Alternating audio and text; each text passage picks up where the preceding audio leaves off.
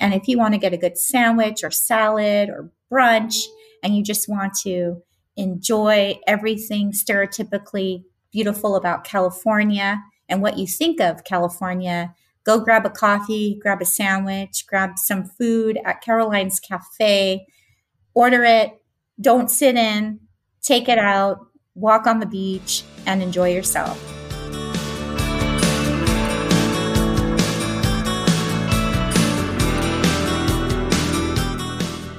Herzlich willkommen zu einer neuen Folge von Beste Zeit, dem Podcast zum Auslandsstudium von und mit College Contact. Ich bin Alexandra. Und ich bin Elias. Und gemeinsam sind wir die Gastgeber dieses Podcasts, mit dem wir euer Fernweh wecken und euch dabei unterstützen wollen, eure ganz eigene beste Zeit im Ausland zu erleben. In der heutigen Folge haben wir Gwen Guzman Rose von der UC San Diego zu Gast. Gwen ist in San Diego aufgewachsen und weiß, wie extrem beliebt die Stadt als Studienstandort unter internationalen Studierenden ist, was nicht zuletzt auch an der traumhaft sonnigen Lage in Südkalifornien liegt. Neben den offensichtlicheren Vorzügen San Diegos, Stichwort Sonne, Strand und Meer, hat Gwen uns aber auch noch weitere interessante Einblicke in das multikulturelle Leben vor Ort gegeben, inklusive einiger spannender Geheimtipps. Genau.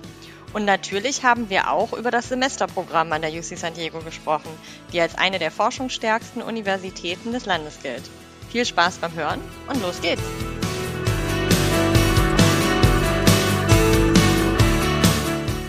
Hi, Gwen. Thank you for uh, joining us today and being on our podcast. Hello, Elias and Alexandra. It's wonderful to be with you too. Yeah, Hi, great. Gwen. great to have you on. So, um, as you know, we typically like to start things off with a little uh, check in where we want to find out a little bit about our guests. So, let's go ahead and start with that. Um, so, Gwen, what do you like most about working at UC San Diego? What I like most about working at UC San Diego are, uh, well, there are three things that I like about working at UC San Diego. The first thing that I like is that I like working with uh, my team. Uh, the International Programs Department attracts a lot of interesting, kind, well traveled, friendly uh, people to that department. And my team and all of the International Student Services staff are just a really, really interesting and fun group to work with. Uh, the second thing I like about working at UC San Diego is, of course, the location. I love being close to the ocean and I love the marine layer in May and June and um, the smell of the ocean, the seagulls, and occasionally being able to see the ocean uh, as you walk around campus. And it sometimes doesn't feel like working, or if it's a beautiful day out, sometimes feels like, uh, why am I working? I should be outside enjoying UC San Diego and La Jolla. Um, and then the third thing, of course, are the students. Uh, the students are very interesting also, and I've used that word quite a bit right now, so I apologize. But uh, they are a very interesting group of students because they are a perfect blend of um, people who want to make a difference in the world and extremely intelligent, uh, solution driven change makers. So there's more to them than meets the eye. You walk around campus and they look like the average college student, but then you hear about some interesting projects that they're working on from uh, using algae and building petro- like a petroleum based rubber so they can make shoes, biodegradable shoes to mm. um, you know, working with a different department and and uh, creating a new research or creating a new technology. Uh, so it's just a very interesting, uh, innovative, and uh, fun group of students, faculty, and staff. Okay, perfect. Um, tell us a little bit about your own international experience. Have you lived, studied, or worked abroad? And, and if so, where? Yes, um, I've always wanted to study, travel, and live abroad, I believe, since I was 16 years old. So I actually have three different types of study abroad experiences. Oh, wow. And uh, the first experience was uh, when I was in high school, it was an educational tour. And I was 16 years old, and I went with uh, a group of high school students, and we went to uh, uh, the UK and traveled around the UK for a total of 11 days. And that was really fun. And then the second experience I had was a year abroad, uh, kind of like a free mover program. And we and I studied abroad for one full year in Spain, in Granada, Spain. Uh, I'm going to age myself, but right before the European Union and the euro was established. So I was still using the peseta. And I stayed there for a whole year and I studied at the University of Granada Universidad de Granada and lived in an apartment and had a wonderful experience and met all these phenomenal um, international uh, students from all over Europe and the world. And then the third experience I had was a semester abroad. And that was life changing. That was in Southeast Asia. I mm-hmm. studied abroad in Thailand. And I traveled all over Southeast Asia from Cambodia, Laos, Malaysia, and then, of course, all over Thailand. And that experience was life changing because it wasn't an experience that I sought after. Mm-hmm. Because of my previous uh, study abroad experiences, uh, I was open to another experience that my mentor during college introduced to me. And I had to be frank, I had no desire to go to Asia. It wasn't because I didn't want to see the country, it was just that I wanted to focus on Latin America and Spanish because those were my minors. And um, and I, I said yes uh, to that experience, even though it wasn't something that I was uh, really excited about. And it ended up changing my whole life because it was completely different than any Western experience you could ever imagine. And it was so uh, fascinating to see the the similarities between Southeast Asian culture and uh, parts of my own culture, the Mexican culture, with a lot of the artisan and artwork and uh, people and foods. And so uh, those three experiences helped me to uh, actually obtain the current job that I have because I felt that study abroad is so important, or just if you get an opportunity to travel, live abroad, um, work abroad, study abroad, it changes your perspective in so many ways and it makes the cultures uh, more tangible. And that means that uh, when things happen in the world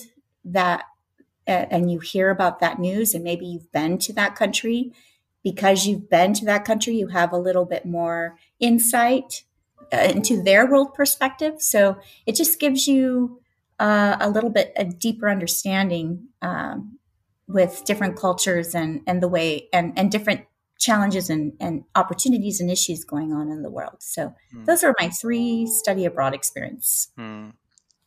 Yeah, well, well said. I completely uh, agree with with that one. Um, now to the last question, and then we got you checked in. So, what's a fun fact that people would be surprised to learn about you? Surprised to learn about me. Um, I I have a fun. I come. I am the youngest girl, the youngest sibling of eight, oh. and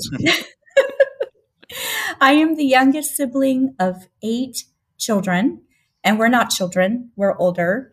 Uh, my my I have eight. I have seven brothers and sisters, and I am the youngest. And not many people know that about me. Um, I didn't know it. And I've known you for a long time. I know you had some um, brothers and sisters, There's but I didn't of know there were seven of them. Wow. There's yeah, and then there's you're the eight of us. youngest. Um, so Yeah. And I say that because in in the U.S. culture, they're not as they're not really a lot of large families. mm, But my mother comes from a family of seven, and she is from Minnesota, uh, uh, and and northern Minnesota. And then my father comes from a family of eleven kids, and they he is from he is from southern Mexico, so he's from a state uh, called Oaxaca. So uh, we are a bicultural family. Some of us speak Spanish as their first language, and some of us speak English as our first language. So it's very interesting dynamic.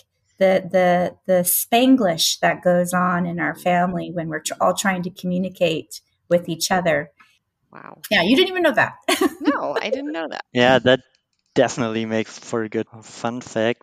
Mm. And actually makes also uh, for a good uh, transition because our first question kind of touches on that um, Big multi. No, you're right. Yeah, I didn't. I was not planning on having a big family. I thought I was just going to have one. So now it touches on the um, multicultural aspect of uh, San Diego. So I'm sure a lot of people know about San Diego and about its year-round summery weather and its laid-back lifestyle. Um, but San Diego is not only a top destination for surfers or sun-seeking tourists, it is also the second largest city in California and, as you mentioned, a culturally diverse community with more than 100 languages spoken by its residents from all over the world. So, how does that reflect in daily life? And I feel like, yeah, you're the best person to talk to about that. Yes. So I, I think uh, San Diegans really love their food. And I think it's because we do have a diverse population that who who were lucky to bring their excellent food influences to the community. So um, I think the for me because I, I I am Mexican American, so I my mother's from Minnesota, my father's Mexican. My dad did not like my mother's cooking, so he did all the cooking in the house. he, so, but he's from Oaxaca, so we had all of the the different moles, uh, um, the different cheeses, the different soups, the uh, different breads, and I grew up on a farm. On top of that, so my parents had an avocado farm in California. Very cliche, but they had an avocado farm, so I had all the stereotypical California uh, food uh, experience with the oranges and the avocados and the Mexican food. But because food is important to me, I think that's where, and I think to a lot of San Diegans, I think that's where you see the most influences of the diverse cultural um, influ- uh, influences. Um, we have certain areas of San Diego that cater to certain uh, demographics. Um, and in the United States, you'll hear a lot of a lot of references like, "Oh, I'm Mexican American," or "I'm Filipino American," or "I'm Japanese American," and this can mean many things. This can mean that that person comes from uh, a family whose roots are from Mexico or or Japan or Jamaica or Philippines, or they could literally be uh, like half bicultural or multicultural. In fact, I just met a student who was uh, Japanese and Filipino.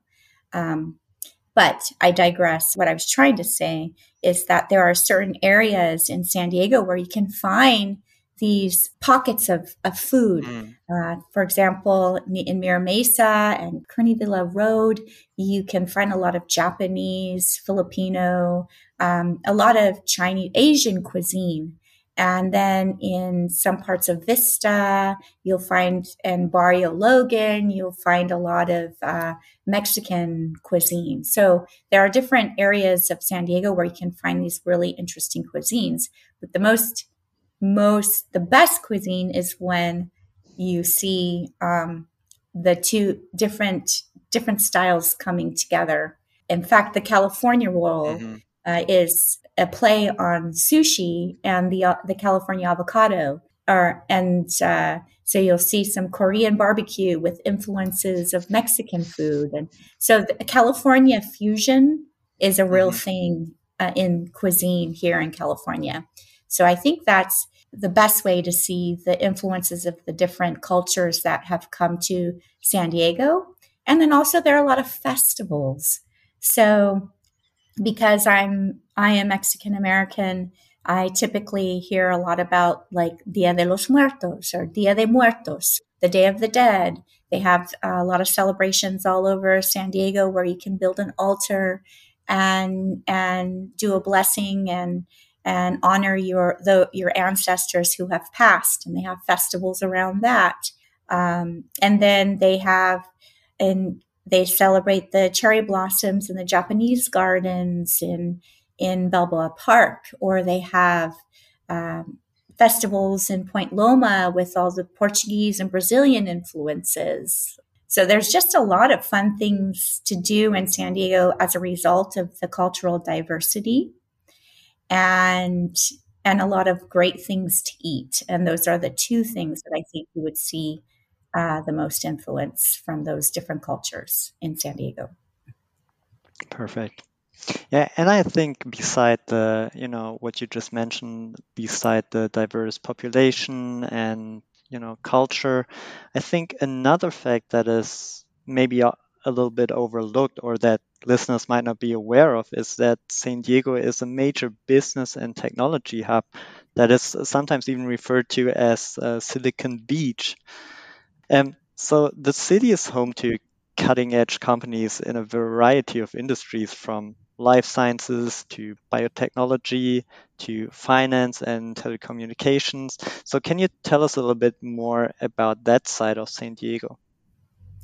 Sure. So, as you mentioned, uh, San Diego is very well known for their biotechnology, telecommunications, um, uh, sports management, sports businesses.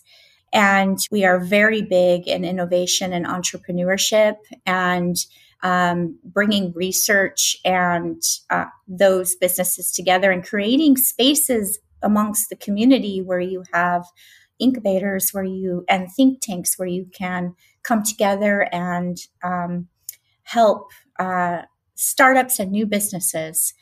Uh, there are a lot of opportunities and resources for uh, startups and uh, small and and large businesses in San Diego. I think that it is because of our proximity to Baja California, Tijuana. There's a lot of um, where there's a lot of collaborations between the businesses and the the companies, not only within the San Diego region but also Baja California. For example, uh, Tijuana and um, and other areas of Baja, and there are nonprofits, I would say, and companies and uh, government entities that are here to support the startups and small businesses. For example, uh, the U.S. Commercial Services are here, as well as the San Diego World Trade Center and Economic Development. In terms of UC San Diego, UC San Diego is within a four mile radius of thousands of these biotech, telecommunications, and sports uh, management and research institutes. And it is very, very common that UC San Diego um, and its departments collaborate with these companies in order to create interesting capstone projects, internships, or other kinds of research for these companies. Um, and and about a hundred the last the last research that i looked at about a hundred of these startups were established by uc san diego alum mm. just on uc san diego campus we have three um, three departments that focus on helping students to uh, create their businesses and help them with uh, researching the the resources they need to fund their their businesses and startup ideas. So there's definitely an entrepreneurial uh, energy within San Diego, and uh, and it shows by the many businesses that are that are still coming into San Diego. And I think the most fun aspect of that growth, especially in the sports area, is the the the national leagues that are starting to come to San Diego. For example, Wave FC, San Diego's female uh, national league team is here in San Diego, as well as Loyal, which is the men's national league team. Mm. And then now we have other uh, sports that are coming, like um, lacrosse is starting to build up, and and with that, new new businesses and job opportunities happen too. So it's kind of an exciting time right now in San Diego with all of these interesting new and even fun uh, businesses and companies opening up. I was just thinking um, when you look at UC San Diego's strong areas in terms of academics, um, you see that the STEM fields are very strong. So, what we in Germany would call the MINT-Fächer, so mm-hmm. science, technology, engineering, mathematics. Um, then also um, health sciences, social sciences and areas like that. So it's interesting to see that there is this strong correlation between the the strong areas of UC San Diego and kind of the industries in in San Diego. So you can really feel that connection between between the two, and that UC San Diego really kind of feeds into these industries, and um, that it's probably quite easy for for graduates to to find jobs in those areas um, if there is so much growth, right? Yes, uh, I, I would say that there are definite opportunities for UC San Diego student gra- and graduates to find jobs in San Diego, but not only in San Diego, all over the United States. Um, mm. And and I think San Diego is very conscientious of trying to nurture skilled labor that will bring more business and more jobs to the region. Um, mm. So I think that that is always top of mind for not only the universities, but also for the local government leaders. And we're always trying to figure out ways where we can continue to keep this economy thriving. Um, and I've seen this even in Germany, where you see the universities collaborate with different companies for stages and different mm-hmm. work experiences. And I think that's just, uh, that's a very similar um, model to what UCSD, I want to say, tries to do. Some departments are, are stronger at this than others. Uh, but for sure, UC San Diego not only prepares students to be able to fulfill the jobs of today, but also create the jobs of tomorrow. Mm. So we've talked quite a bit about kind of the benefits of going to San Diego um, for um, not only study abroad but also just kind of living there so you have the the weather you have the lifestyle you have the economic strength um, you have the the food um, which i think for elias and myself would be a strong enough reason to to, to move almost anywhere but um, I think it's no secret that San Diego is kind of the top destination for our students. Um, so when we speak to students, San Diego is is very often um, at kind of the top of people's minds. Um, and I think it's great that after this podcast episode, um, they will have some pretty good arguments that go beyond just the lifestyle and the um, and the good weather. Um, but you also know that we work with two universities in San Diego. So we work with UC um, San Diego, and we also work with San Diego State University. In fact, we had Chad from San Diego State um, on the podcast. Um, I think a little over a year ago. Mm-hmm. so students often ask us for kind of the difference between these two institutions because they're very destination driven. So they want to go to San Diego and they want to find out which of the institutions is right for them. And I think one of the obvious differences is that they belong to different university systems. So San Diego State is part of the California State University system, and UC San Diego is part of the University of California system. Um, how would you explain the difference between these two systems to our students, and how does this difference then affect the students um, who are interested in spending a semester at either university? That's a very good question. Sorry, it's a long question. No, it's a very good question, and it's. Uh, I will start with a simple answer and then drill down into a little bit more detail because the reality is that there are good universities in the whole United States, no matter what system they belong to. That's a blanketed statement. And then I'll go into the general differences between the state system and the UCs. So, the University of California and St- California State uh, university systems are part of a state system. The California State system, California CSU system, typically admit the top 25% of high school graduates. The UC system typically admits the top 10% of high school graduates. The UC system is known for being a, a really strong research institute. And there are 10 campuses within the UC system.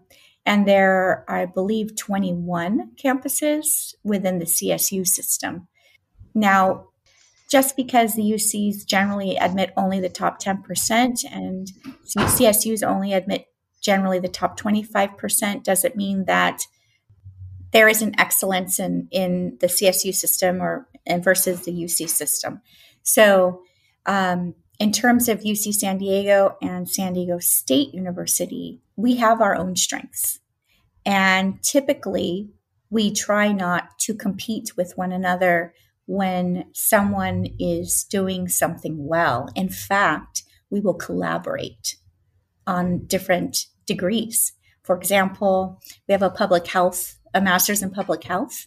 Cal State is very well known in the community for you know their clinical studies um, and and how they uh, their applied clinical studies. And we are very well known in the area and the state for our medical school and and the five or six hospitals there's another one being built so that's why i say five six but five hospitals that currently are on campus. So we are really well known um, in our the the medical school uh, industry. So in this situation we don't want to recreate what the other is doing well. So we collaborate. So there is a colla- there is a I believe it's a master's of public health that is in collaborate a, a collaborative effort between SDSU and UC San Diego. UC San Diego is a research institute and it's one of the top research institutes in the world, which means we we um, we definitely and and we definitely focus more in the STEM areas like science, technology, engineering, mathematics. We're well known in, in our bioengineering, our engineering, um, mechanical engineering, computer science engineering, and and a lot of the things that we do involve uh, big data and data analytics. And we I, I, we were definitely pioneers in ensuring that we integrated big data and data analytics, not only in um, in all of our STEM fields, but also like our business school and our School of Global Policy and Strategy. So, uh, in fact, even our business school is uh, designated STEM business school. So, we built the business school with the idea that we would cater more towards the STEM fields, the, the engineers who need to be better managers, the, the scientists, the doctors who need to have management skills so that they can lead their, you know, lead their projects or be better um, leaders in their field.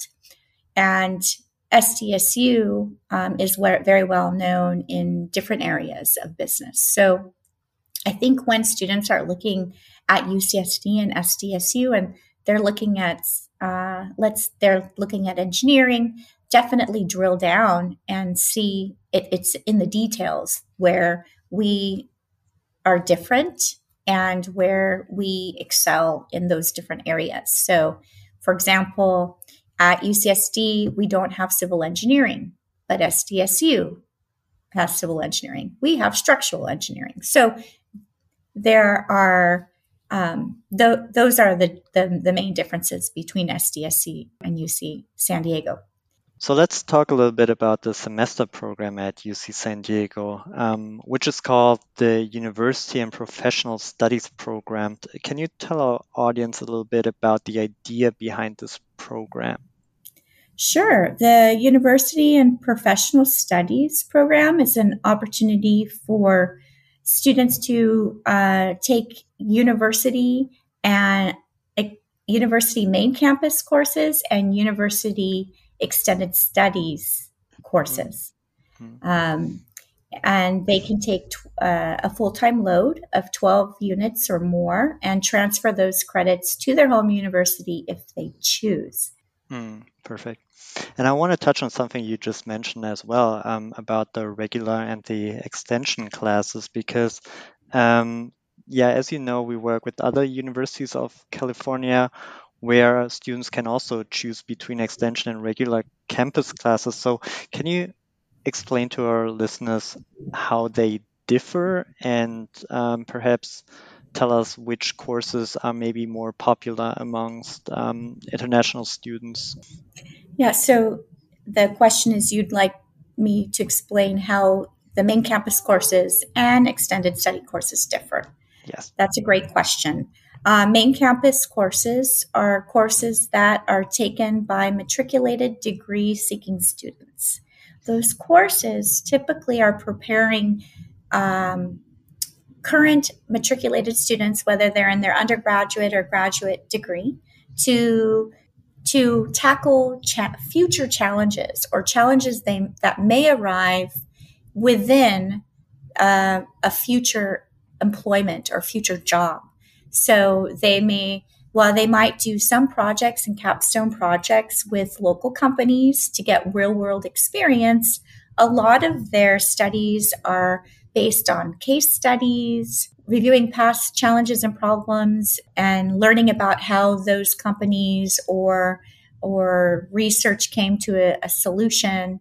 Um, so you're preparing students to be good uh, uh, problem solvers, and um, though a lot of the courses in main campus, while they have some applied uh, work and projects, they're definitely more theory based.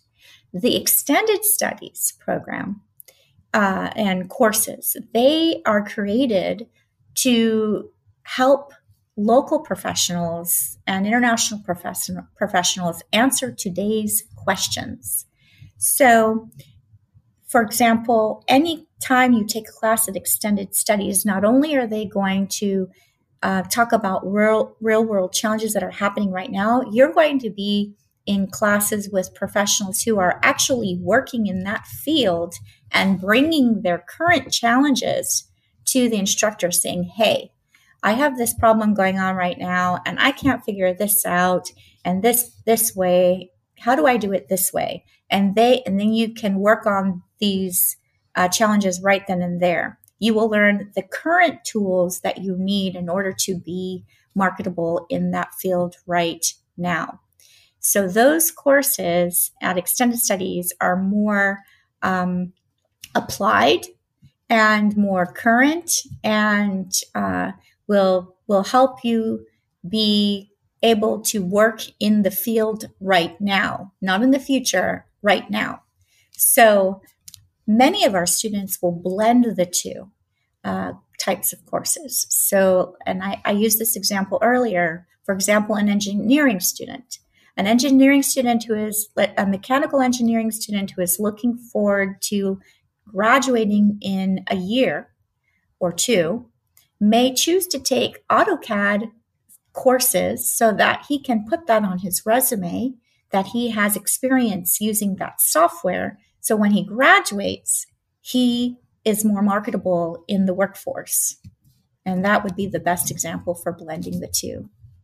And what would you say in your experience are international students, um, do they more often take regular classes or extension classes?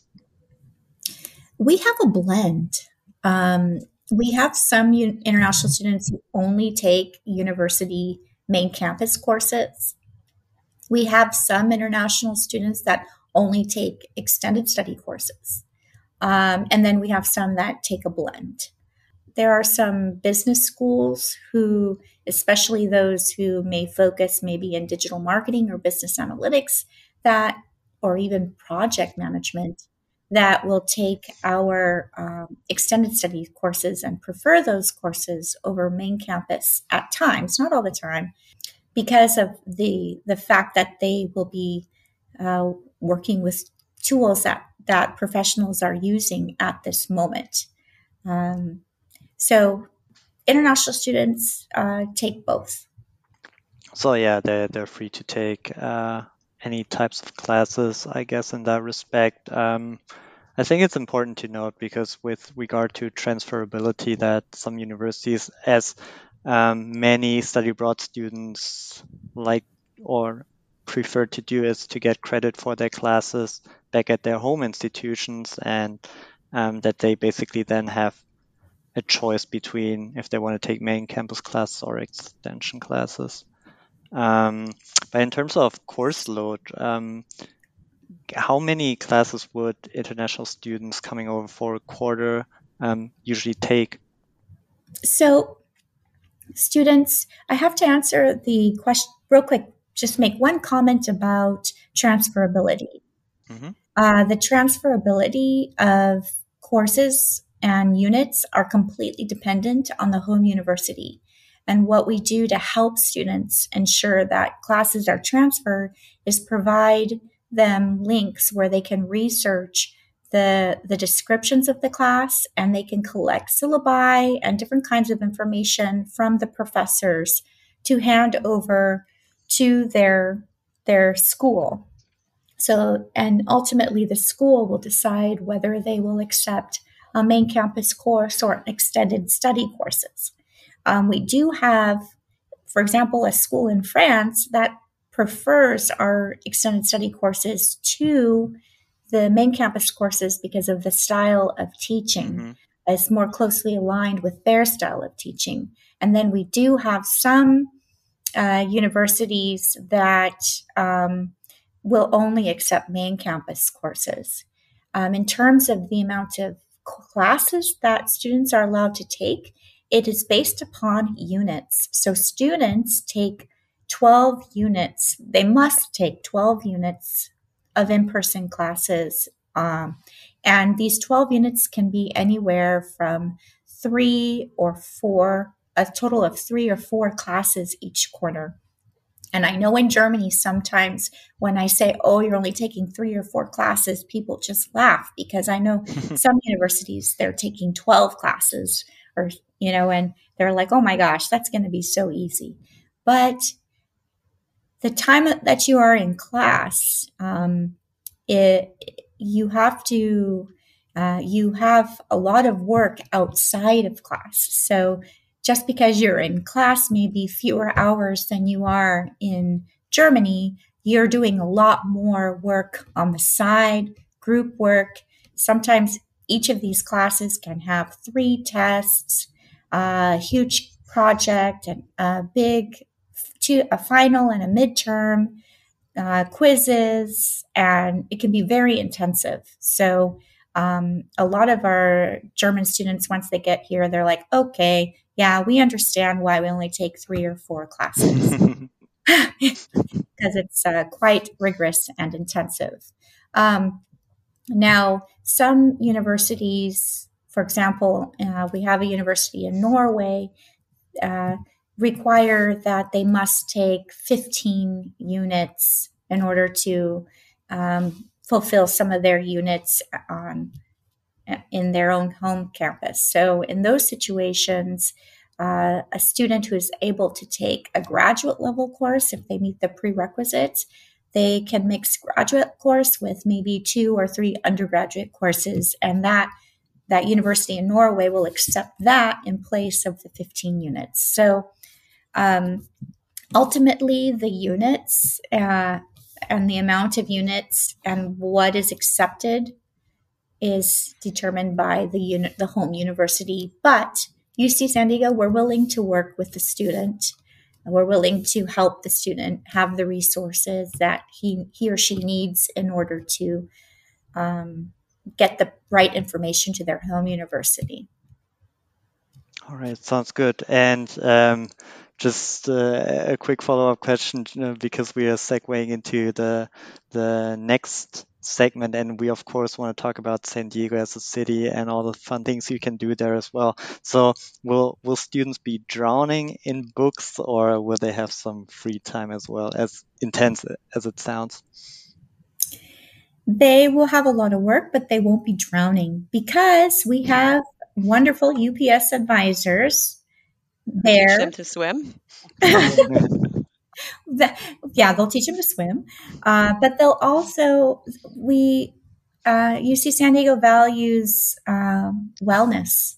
So there's an oppor- there's a lot of opportunities not only um, in your local surroundings because you're right by the beach to uh, go and take a walk and enjoy the ocean air, or there's Eucalyptus Grove where you can go and take a little hike through the eucalyptus trees and take a break. They have UC San Diego has during the biz, the most stressful time, like the finals and the midterms, they bring in uh, dogs that are therapy dogs, so the students can sit down and rub their bellies or pet them if they need a you know, or need a hug, they can hug the dog. Um, they have hammocks in different locations where you can just lay down and take a nap. And yes, you're safe. You can do that um, on campus. So we val- UC San Diego val- values uh, balance, and our UPS advisors are there to main- make sure that the students are maximizing their resources to do well in their school, to um, to fulfill their responsibilities with their homework and all assignments, but also to take a break. Everybody needs a break. and there are plenty of opportunities to um, to enjoy your break at UC San Di- at, in San Diego. Period. Mm-hmm. Um, you already mentioned that you're located right by the beach. Um, and it's not any beach, um, but you're actually located in La Jolla, which is considered to be one of the most beautiful neighborhoods um, of San Diego. Now, I haven't been to each and every neighborhood of San Diego, but I can definitely confirm that it is a, a very, very beautiful um, sort of residential, very nice, um, and also I think a fairly affluent neighborhood um, within San Diego. Um, what else can you tell us about the area? Of like how far is it from downtown San Diego, and what what can you do there? Is it purely residential, or um, is there anything else going on in La Jolla? So La Jolla, um, it, there are a lot of you're right. It's it is definitely a residential area, but it's also a tourist area. So in the summer, that can be quite busy with tourists going to the beach and um, enjoying laying out and uh, playing in the water and going surfing and and and snorkeling with the leopard sharks and uh, swimming the the the cove, doing a lot of fun things. Um, San Diego is actually a county. So San Diego is a city and a county. So San Diego is about 4,000 square miles in total, and there are 18 little cities, and one of those are little towns, and one of those towns is La Jolla. And we are right next to other towns that students like to live in called Pacific Beach. Um, there's also Clairemont. Uh, and UTC. And there's a lot of different little towns within San Diego County. Um, many of our students, uh, they're in La Jolla. Not only can you enjoy the beach, but there are there's a nice shopping mall uh, with some nice restaurants and bars. uh, and that and there's a trolley now that students can take to the downtown and go for a minimal fee with their student uh, ID cards. They can go downtown and and go to the bars and then take the trolley back up safely um, into the La Jolla area. Many of our students, there are apartments and apartment homes where faculty and staff live that surround the campus within three kilometers of campus, and students can ride their bikes to and from those apartments, and those are available to our students um, who wish to live close to campus. And for those who wish to live in other parts of the of the community, then um, of course Pacific Beach is a popular area.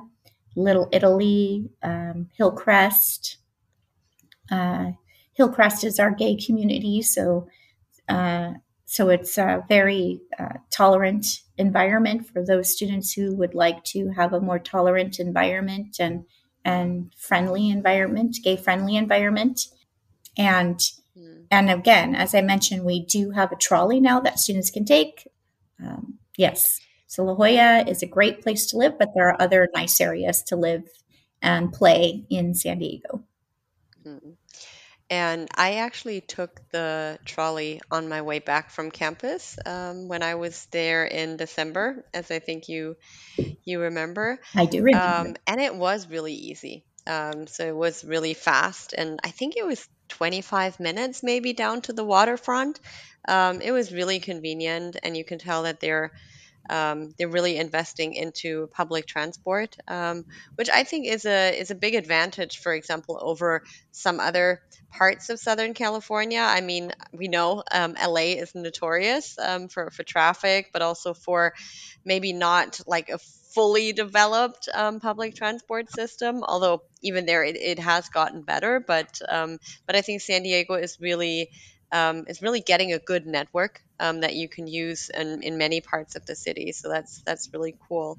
Um, we already talked a little bit about differences between San Diego State and UC San Diego, um, about the different systems and different maybe academic strength. But I think one more difference that is pretty striking is that I feel the campuses, even though they're in the same city or county, um, uh, if you want, they have a completely different vibe. Mm-hmm. Um, I feel like it's they're they're not even comparable. Mm-hmm. Um, like San Diego State has all these kind of white Spanish style buildings. It's very kind of open space, a lot of green lawns, very sunny, and you always have to kind of try to find places that are in the shade um, when the sun is out. Um, and UC San Diego is completely different. Can you maybe kind of give us an impression of what what campus is like, um, and then maybe also give us two or three um, landmark buildings um, mm-hmm. at UC San Diego. And I'm asking you to limit it to two or three because you could probably give us ten because it's so um, so stunning in terms of architecture. But um, but yeah, please. Yeah, they enlighten us. Yes, you're right. Yeah, San Diego State University and UC San Diego couldn't be more different in appearance. They're both beautiful campuses in their own way. Um, but UC San Diego is definitely a more modern styled campus. And I think it's because we're also a very young campus. We're only, uh, we were, we're only like, we were built in 1960. And so with that in mind, you think about what people in the 1960s, what people thought the future would look like. And that's what our buildings look like a 1960s version of that future granted we are we do have some very beautiful buildings that were recently built but but we definitely go towards a more modern style of building so there's a lot mean, of speaking of futuristic, futuristic, of future, futuristic yeah, you modern. can you have a, a rocket ship that a spaceship that landed on campus. Basically, yes. So so we do have um, uh, building, our library, is actually our landmark, our, our the library, our iconic iconic building, and um, and definitely the building that sets us sets us apart from a lot of different campuses around the world. It's the library, and it does look like a spaceship. It's supposed to resemble, I've heard two different things either the tree of knowledge, because it kind of looks like a tree, or hands holding books. And it's eight stories It's very geometric. It's like, let's say eight squares built on top of them, on top of each other, uh, each one getting well, it's hard to explain. It's like a tree, right? Um, like getting bigger and then getting smaller. Yeah, it, of, it, it yeah. comes from the it comes from its trunk and grows out, and then it kind of goes in and point goes into a point towards the top. Mm-hmm. So it's an amazing building. Uh, but the local residents, at least I grew up calling it the spaceship. And if you're lucky, mm-hmm. you can find the shirts where um, where you where you where you see it drawn as a spaceship flying off into the distance and that that typically comes around during comic-con because we uc san diego really celebrates uh, a lot uh, uh, the stem fields and comic-con and all things creative in stem so um, that's really a fun iconic building we have some iconic structures that i one for me is the Fallen Star that was uh, built in 2011 and established in 2011. It's from a local artist, or uh, not a local artist, a Korean artist, excuse me. And it's called Fallen Star. And if you look on the engineering buildings, you'll see this blue little house that looks like just, it just fell on top of the the building. It's at a 45 degree angle and you can literally walk in it and it's an optical illusion. If you have one person standing in the corner of that, that little house and the other person standing in the other it, and someone looking at both of them, one looks shorter than the other, but they're the same size. It's just the way it was built. It's supposed to make you feel like you're off centered, you know? Um, that's always a fun building to visit and it's typically open uh, twice a week for a couple hours and it's at the engineering buildings. Um, i wouldn't say iconic building but i would say iconic location that i live and i believe i took you alex uh, to that loca- like location when you came and visited. Um, is our Scripps Institution of Oceanography, more specifically Caroline's Cafe. Um, it's a cafe that's literally right on the ocean. And if you want to get a good sandwich or salad or brunch, and you just want to enjoy everything stereotypically beautiful about California and what you think of California, go grab a coffee, grab a sandwich, grab some food at Caroline's Cafe order it, don't sit in, take it out, walk on the beach, and enjoy yourself. So those would be my three favorite iconic uh, buildings, uh, art, and, lo- and uh, locations on campus. So when you come to our campus, definitely more modern buildings and futuristic. We do have a lot of trees, a lot of eucalyptus trees, a lot of, we try to create a lot of space for people to relax. If you go in the library, you, in the rec center, we have three new uh, machines where there's sound, they're like quiet rooms where you can lay in there, pull, pull the the machine around you and have complete quiet and take a nap. Because you know we're you know we expect a lot of our students we know that we need to nurture their mental health and wellness. So there's a lot of space uh, uh, space for rest um, either mentally, physically uh, at UCSD. And you'll notice that as you walk around campus. Mm-hmm. I think, I mean, rest is important, well being is important, but I think our students are also there to really explore the city and explore the surroundings. Um, in fact, I know that some of our students even have like a bucket list awesome. of things that they want to see and do while they are um, they're abroad. Um, in your opinion, and you're a local, I mean, you've lived in San Diego for, for such a long time, um, you know it like the back of your hand. Um, what are some of the absolute musts? Maybe your, let's say, your top five that international students shouldn't miss out on while living in San Diego? Like, where should they go? What should they experience? Oh, wow. So, if I'm only thinking about San Diego and not the surrounding area, um, Maybe the close surroundings, like not LA or Las Vegas, but kind of the the close surroundings. That's fine. Okay, so I would definitely. Everybody's got to go take a picture of themselves by Potato Chip Rock. It's a literally a, a hike, and there's this rock that Everybody looks like a little yeah. potato chip hanging off the side of the mountain and you can create some really funny optical illusions with your camera so definitely um, you got to do that and i was just reminded of that uh, when i was looking at instagram pictures last night potato chip rock um, also if you can if you come at the right time leopard sharks go snorkeling with the leopard sharks. They're uh, they and they come during their mating season. They're it's crazy and and a must. Anybody who's anybody has to do has to go snorkeling with the leopard sharks. And where are you going to do that in the world? And they're not going to hurt you because they're um, they're I believe they're bottom feeders. I'll have to research that, so don't quote me on that. But uh, definitely leopard sharks. That would be number two. Um, Number three, oh, and that is in La Jolla. Uh, snorkeling with leopard sharks is in La Jolla. Number three, I would say this isn't in San Diego, but definitely if you can go to Joshua Tree. Um, those this is a desert near to uh, San Diego area in California. The Joshua Tree is um, found only in this part of the world, and it's definitely a bucket list must see. If you can go in the spring with all the California wildflower blooms, that would be so amazing.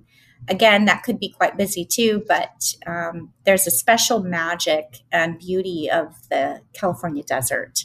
So that was that number three. Um, number four, let's see. Uh, I would say things to do. You know, depending on when you are here, um, I like to go to Julian, California, and it's an old Western little town that was, you know, we don't have anything as old as Europe in, in structure. but for us, this is a, a little uh, uh, an older place, and there's a um, it's in the mountains. It's a little mountain town, and there are a lot of places to go hiking in that area. But most importantly, they um, in the fall they're known for all their apple orchards and apple festivals, and most importantly, their apple pies. They're two, and that's so iconically American. The apple pie, right? So um, definitely go up there, go to Julian, get some Julian apple pie or love apple pie with cinnamon ice cream, and walk around. And you'll definitely in a little old school um, Western style town, which still has the facades. You know the Western style facades. Get a bison burger. Um, they have a good bison burger there, or or barbecue. And Julian is a great place to kind of see also a different part of California and San Diego. San Diego's 4,000 square miles, as I mentioned. So it, just in San Diego, we have beaches, we have mountains, we have deserts. So you can, if you go to Julian, you go through the little mountain towns and you can see different parts of San Diego. And then that's number number five isn't necessarily a, a place or a location, but I was living out of California for a little while recently and when I came back, I realized how much I missed this. And that is the fruit stand on the side of the road. When you are going around California, San Diego specifically, in some of the rural areas, you see a fruit you see fruit stands with fresh fruit. California is has so much agriculture and um, especially San Diego. And so if you see a fruit stand, stop by, get some fresh strawberries, get some fresh oranges, avocados on the side. That definitely you don't want to miss doing that. And those are kind of the little things that as a local I appreciate. As a tourist, of course you don't I'm going to have to tell you a couple things not to miss as a tourist. You definitely don't want to miss the uh, Hotel Coronado that's a really nice area. And um, Old Town is a nice area, and they have a lot of nice festivals.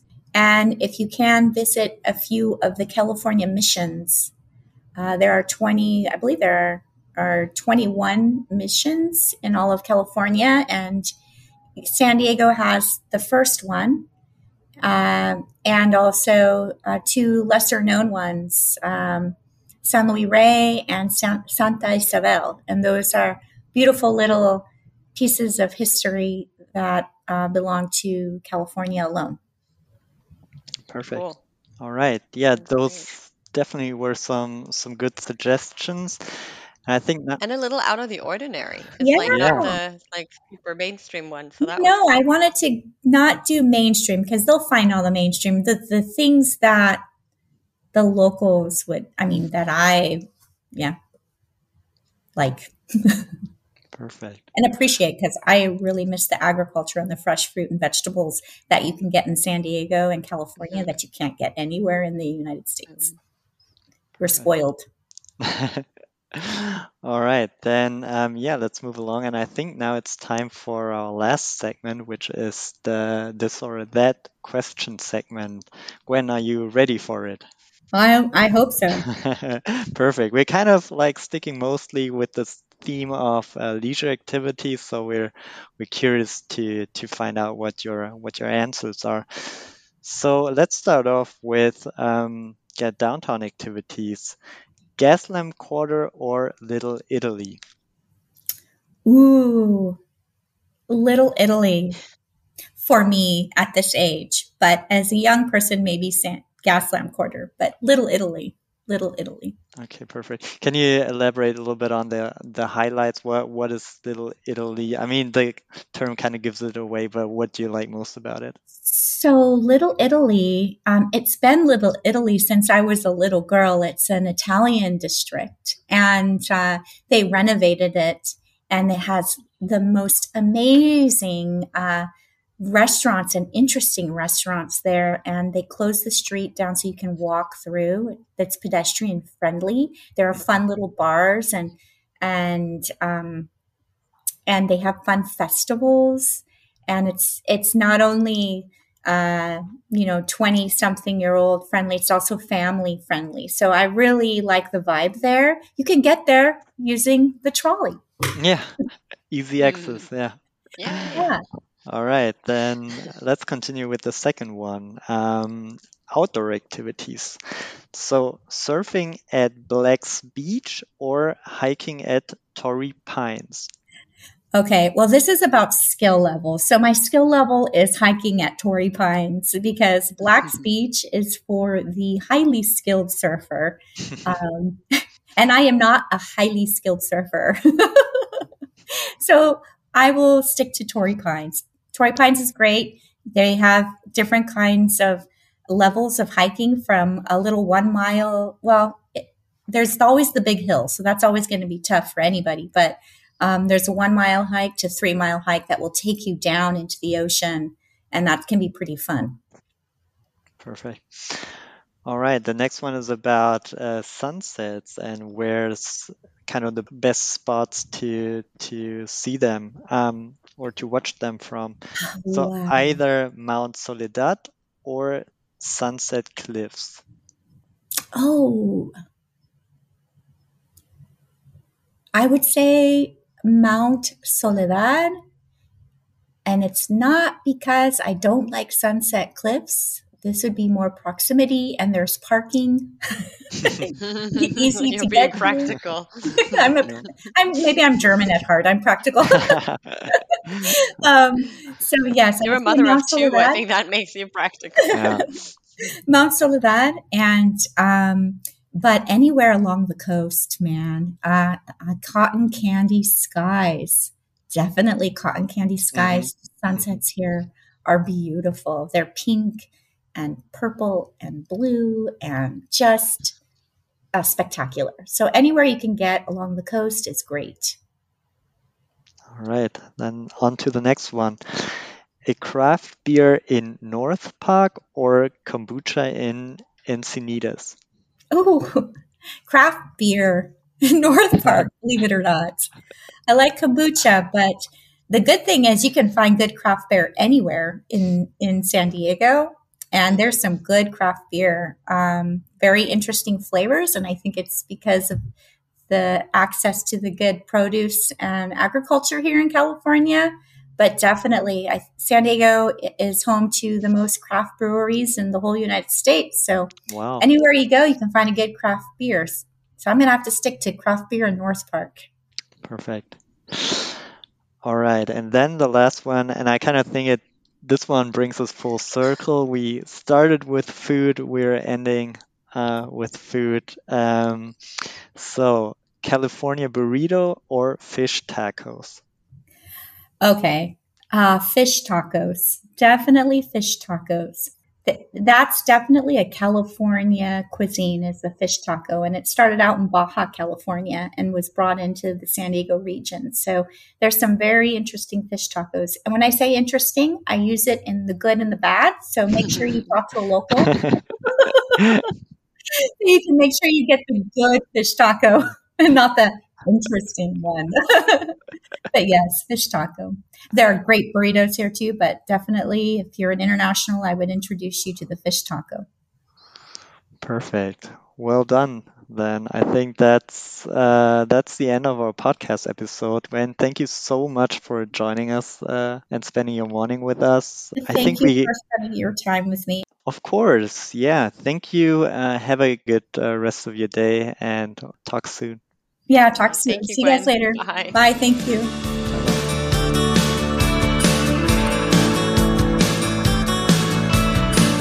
Ich bin immer wieder erstaunt darüber, wie viel ich bei den This or That Fragen dazu lerne. Ja, ich auch. Da denkt man, dass man sich in einigen der Städte schon gut auskennt, aber dann kommen doch immer noch neue tolle Geheimtipps dazu. Mhm.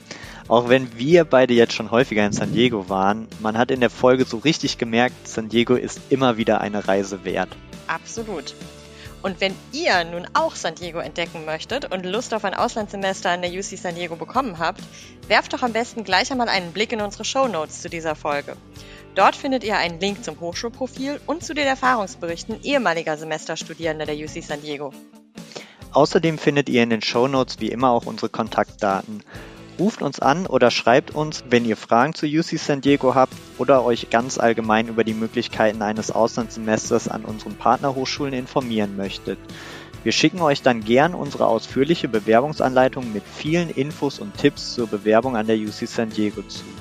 Die Anleitung ist natürlich kostenlos, genau wie unser gesamter Beratungs- und Bewerbungsservice, da wir von unseren Partnerhochschulen für unsere Arbeit bezahlt werden. Die nächste Folge gibt es in rund vier Wochen. Wohin wir dann reisen werden, ist noch ein kleines Geheimnis, aber es geht auf jeden Fall wieder weit weg. Für heute sagen wir vielen Dank fürs Zuhören, habt eine gute Woche und bis bald!